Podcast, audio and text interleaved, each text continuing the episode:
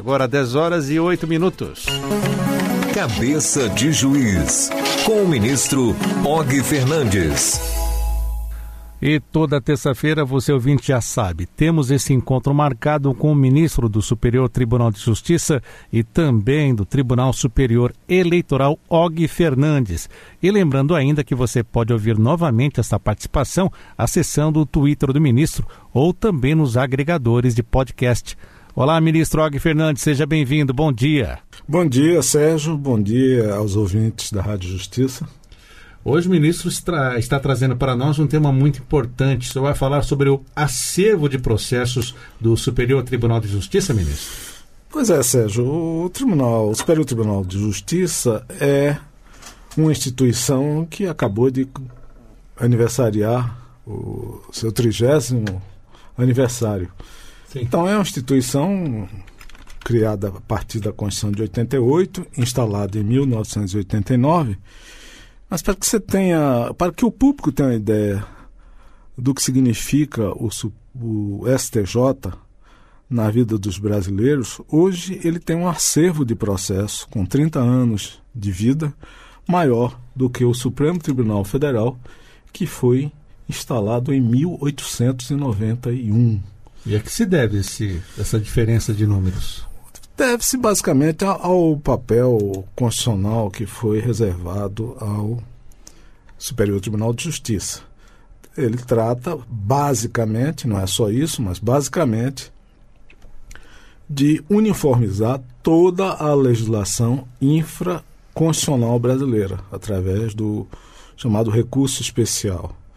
Então, uh, imagina-se que neste país, com 26 estados, mais um Distrito Federal, cada estado e Distrito Federal com um Tribunal de Justiça e ainda mais os tribunais regionais federais, cinco tribunais regionais federais no país, a desaguarem recursos uh, para o, o, Superior Tribunal de Justiça. O, o, a, as consequências são muito severas do ponto de vista da prestação judicial Embora algumas medidas que tenham sido tomadas, tanto do ponto de vista legal quanto do ponto de vista organizacional, tenham gerado um, um resultado uh, que dá esperança de que esses volumes de processos, isso é, situações em que há sempre pessoas aguardando uma decisão, esperançosas de ter seu conflito resolvido, possam ser, uh, ter a conclusão desses casos num tempo mais breve. Ministro, já que estamos falando desse acervo, o que o senhor quer destacar para nós, então? Seriam Bom, as ações mais pedidas, mais apresentadas aqui ao STJ? Bom, eu trago, Sérgio, uma, um resumo do acervo dos processos no Superior Tribunal de Justiça, uma totalidade com data muito recente, 31 de maio de 2019. Naquela ocasião, tínhamos em circulação no Superior Tribunal de Justiça 286.324 processos. Mas esse número não é elevado? É, é elevadíssimo. Ocorre que em janeiro de 2019, os números indicavam um total de 317.517 processos. Logo, houve, num período razoavelmente curto, uma redução significativa de acervo, que, por sua vez, representa um dado não, não apenas do STJ, mas um dado da realidade brasileira. Há, há alguns anos atrás, nós tínhamos no Judiciário Brasileiro cerca de 100 milhões de questões. O último anuário do Conselho Nacional de Justiça, em cima das pesquisas feitas por aquela instituição, por aquela instituição, revela uma redução para 80 milhões de processos. Ainda assim, se vê que é um número grandioso e diria até insuportável para a realização de uma justiça eficiente e eficaz. Já falamos sobre as súmulas aqui até recentemente, ministro. E o senhor acredita que essas súmulas já poderiam reduzir esses números? As súmulas é, colaboram muito com essa compreensão mais racional do direito posto no Brasil. Mas não são somente as súmulas, há também a, a considerar inovações legislativas que vieram a partir de 2008, é, no sentido de permitirem uma uniformização do entendimento pelo, pelas cortes eh, inferiores ao STJ através dos chamados recursos repetitivos. O que, que é isso? Imagino estar a, a falar com um ouvinte não necessariamente profissional de direito. É um recurso, o, o, efeito do recurso repetitivo é permitir que um, um, o mesmo tipo de demanda, o mesmo tema, o, a mesmo, os mesmos fatos, não tenham necessidade de subir até as instâncias aqui de Brasília, desde que a matéria já tenha sido pacificada pelo Superior Tribunal de Justiça. Então, com a introdução do recurso especial repetitivo, a partir de, do posicionamento do STJ, vamos dizer, sobre uma determinada matéria tributária, Isso vai fazer com que todas as matérias que estão em circulação nos diversos tribunais do país, que tratem daquele tema, uh, tenham a sua decisão não só proferida por esses tribunais, por esses eh, colegiados, ou mesmo pelo próprio juiz de primeiro grau, de primeira instância, uh, de forma mais prática, como não sobem, esses recursos já não são mais admitidos no Superior Tribunal de Justiça. Outras medidas que também favorecem essa racionalização, uh, eu, entre elas eu incluiria uma prática de mediação, de, a prática da conciliação e da arbitragem. Hoje, nos processos brasileiros, os processos de natureza não penal brasileiros, os juízes em quase, quase todos têm uma etapa inicial, assim que a ação entra em juízo, em, de propor uma conciliação. Então isso se, re, se revela um fator de racionalização de serviços. Em muitos e muitos casos consegue chegar a um acordo, as partes litigantes conseguem chegar a um acordo perante o juiz, e a melhor solução será sempre a solução consensual isso permite também uma queda dessa faixa enorme de processos do Brasil. Então há, há esperança sim de que nós tenhamos um judiciário mais racional, mas é preciso tempo. Ministro Og Fernandes, temos tipos específicos das principais ações que fazem parte desse acervo de processos do STJ?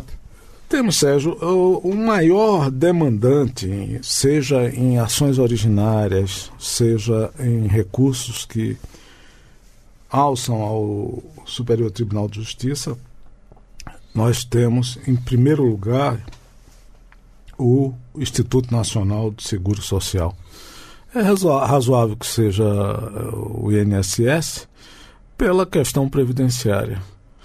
É verdade que a gente já observa, através dos procuradores do INSS, uma tentativa também de conciliação, de resolver demandas do ponto de vista ah, do interesse dos seus assistidos, sem que chegue ao judiciário. Isso é, é fato. Mas ainda pelo seu caráter universal, a, o INSS é o principal demandante do judiciário STJ, no período compreendido entre 31 de maio de 2014 a 31 de maio de 2019. Isso, isso é, cinco anos de pesquisa. Há um total de 136.021 processos envolvendo o uh, eh, INSS no STJ. Em segundo lugar está a Fazenda Nacional. Também isso envolve os interesses do Estado e do cidadão no que se refere basicamente às questões tributárias. Temos um total de 91.627 processos. Terceiro lugar, a União.